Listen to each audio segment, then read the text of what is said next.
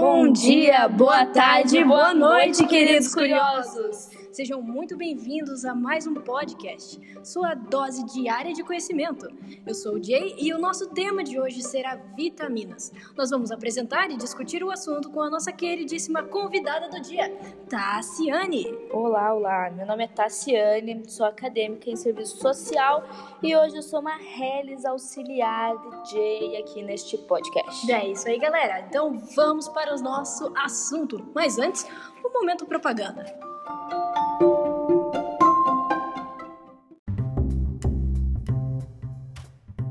Nossa, não aguento mais de cansaço. Estou tão desanimado. Minha perna está doendo demais nessas últimas semanas. Você está sofrendo com desânimo constante? Estou.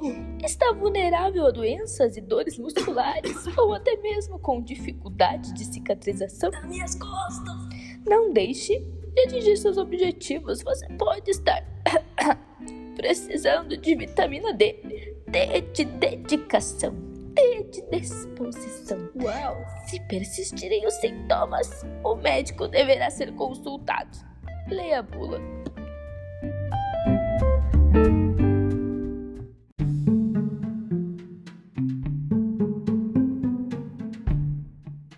Dando continuidade ao nosso podcast, Jay, você poderia passar para mim e para o pessoal que está em casa o que são as vitaminas? Certamente, meus queridos curiosos, vocês sabem o que é uma vitamina, correto? Mas se alguém parasse vocês no meio da rua e te perguntasse o que é uma vitamina B12, você saberia explicar?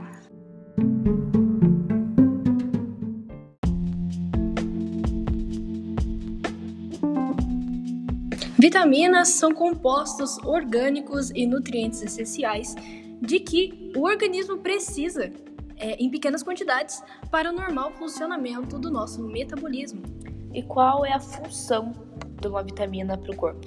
Ora, bolas, elas são essenciais para a manutenção de um sistema imunológico saudável, bom funcionamento do metabolismo e, claro, para o nosso crescimento.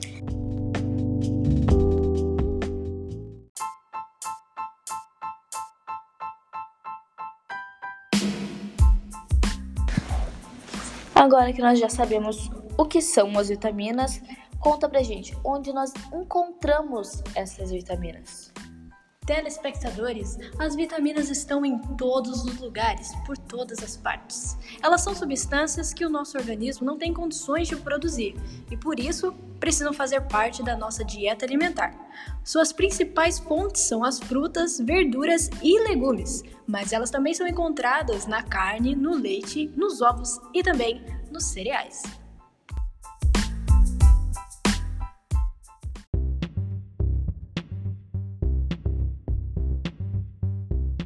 Então é assim, a gente come qualquer vitamina em qualquer coisa, qualquer lugar, qualquer hora. Elas Mas- são todas iguais? Não, é claro que não, Tassiane. As vitaminas elas podem ser classificadas em dois grandes grupos: as hidrossolúveis e as lipossolúveis. As vitaminas de tipo hidrossolúveis são aquelas que são solúveis em água. Elas são armazenadas em pouca quantidade e por isso é necessário ingeri-las diariamente. As vitaminas lipossolúveis, por sua vez, são aquelas solúveis em lipídios, ou seja, gorduras, pessoal. Você pode aprender mais sobre lipídios no nosso último podcast. Dá uma olhadinha lá.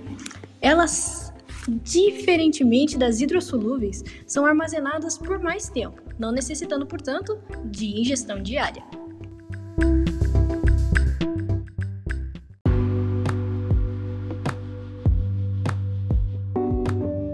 Você conseguiria explicar melhor para nós sobre as vitaminas hidrossolúveis? As vitaminas hidrossolúveis são vitaminas do complexo B. É um complexo formado por oito vitaminas. Essas vitaminas destacam-se pelo seu papel no fornecimento de energia para o corpo, por ajudarem no funcionamento do sistema nervoso e na manutenção do tônus muscular no sistema digestório.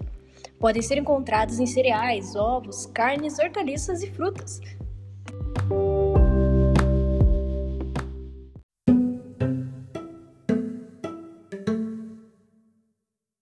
Outra vitamina hidrossolúvel é a vitamina C, ácido ascórbico.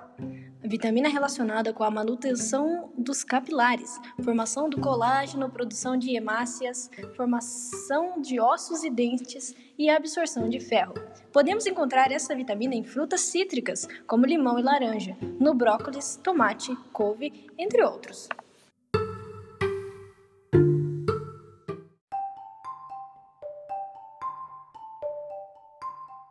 Já a vitamina D, também conhecida como calciferol, relaciona-se principalmente com o metabolismo dos nossos ossos, sendo responsável por evitar o raquitismo. Essa vitamina pode ser encontrada em óleo de fígado de peixe, gema de ovo e manteiga. Podemos ainda produzir essa vitamina em nosso corpo quando realizada a devida exposição ao sol. Por isso que o São Joséense está carente de vitamina D, né? Exatamente, o sol não dá as caras por aqui há pelo menos umas sete luas.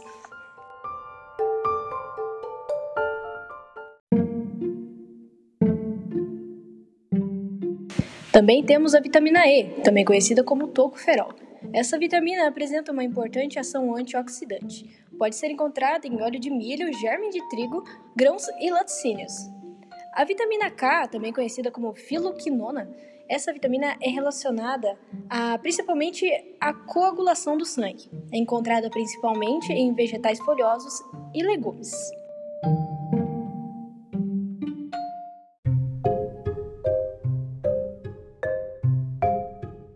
Agora nós vamos falar sobre a carência, pessoal. É, eu tô me sentindo bem carente mesmo nos últimos meses. De vitaminas, tá sendo. Ah, vitamina. Ah, tá, desculpa. desculpa. É, uns três anos atrás, quando eu engravidei, eu fiz um teste para ver se essas vitaminas estavam todas ok, todas na quantia certa.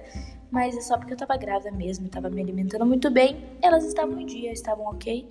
Porém, agora que eu me alimento de miojo, isso é base de Coca-Colinha. Coca-Colinha ali. Coca-Colinha, entendeu? Com certeza deve ter. E eu tenho que fazer o exame, né? Porque não vamos esperar ter uma osteoporose pra depois. É mesmo, uma osteo. Osteo. Osteo. É isso aí, telespectadores. Próximo tema.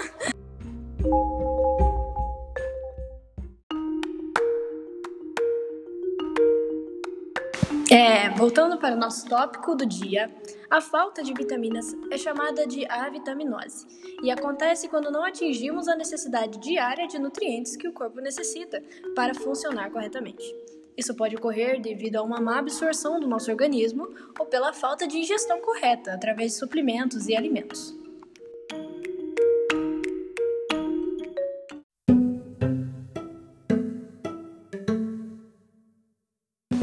Agora vamos para a parte mais esperada dos nossos podcasts, galera. Vamos para as curiosidades do dia.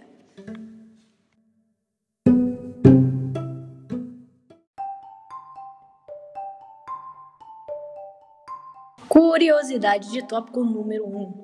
Não se deve consumir no mesmo dia óleo de peixe usado para emagrecer e alimentos barra suplementos de vitamina E, uma vez que ambos são facilmente diluídos no sangue e podem provocar algumas hemorragias.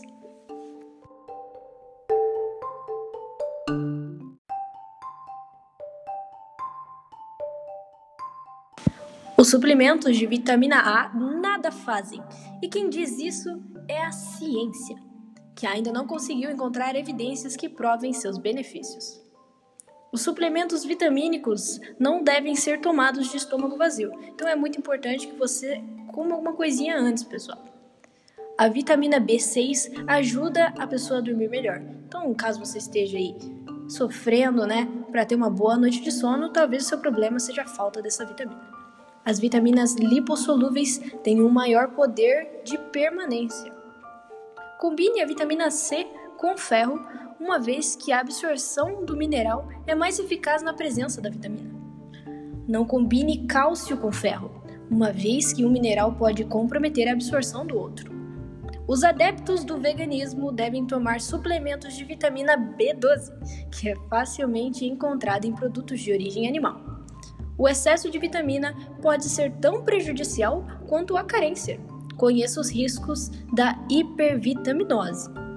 A ingestão de vitaminas deve ser reforçada após episódios de diarreia. A toma de ácido fólico é importante nas mulheres que pretendem engravidar. A vitamina C é essencial para a reparação dos tecidos.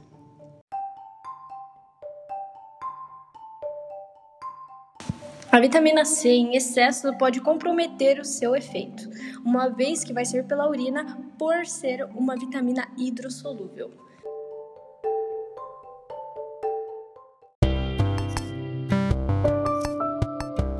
Tassi, você gostaria de complementar alguma coisa no nosso podcast com algum relato seu? Ah, eu quero contar um relato e também fazer uma observação que ali sobre a vitamina C mais ferro, né, para absorção melhor, uhum. é suco de couve com laranja. Nossa, não tem coisa melhor, mais gostosa ainda. Cara, eu nunca gostei muito de suco de couve, sabe? Eu acho que ele é meio marrento, assim, sei lá. Nada. Mas com maçã fica gostosinho. Maçã? Maçã, ué.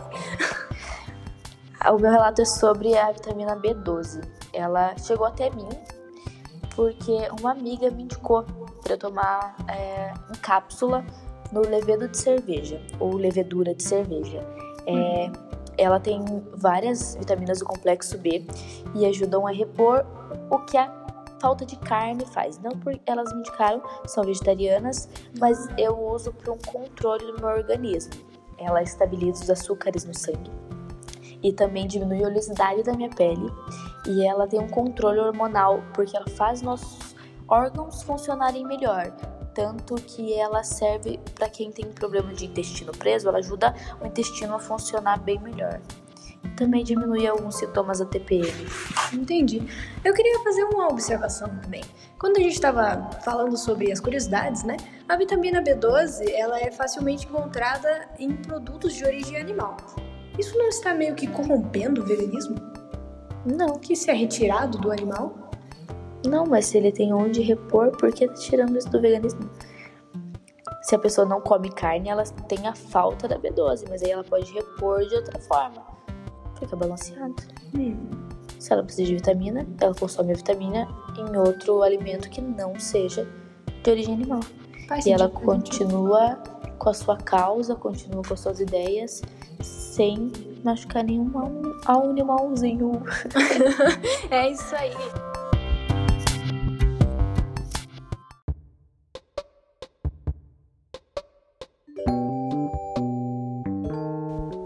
Esse foi o nosso podcast de hoje, pessoal. Espero que tenham gostado e considerem, por favor, dar mais uma olhadinha em outros tópicos que nós trazemos aqui semanalmente. Caso você queira estar sempre por dentro das curiosidades curiosas do mundo da biologia. Muito obrigado, até logo, tchau, tchau!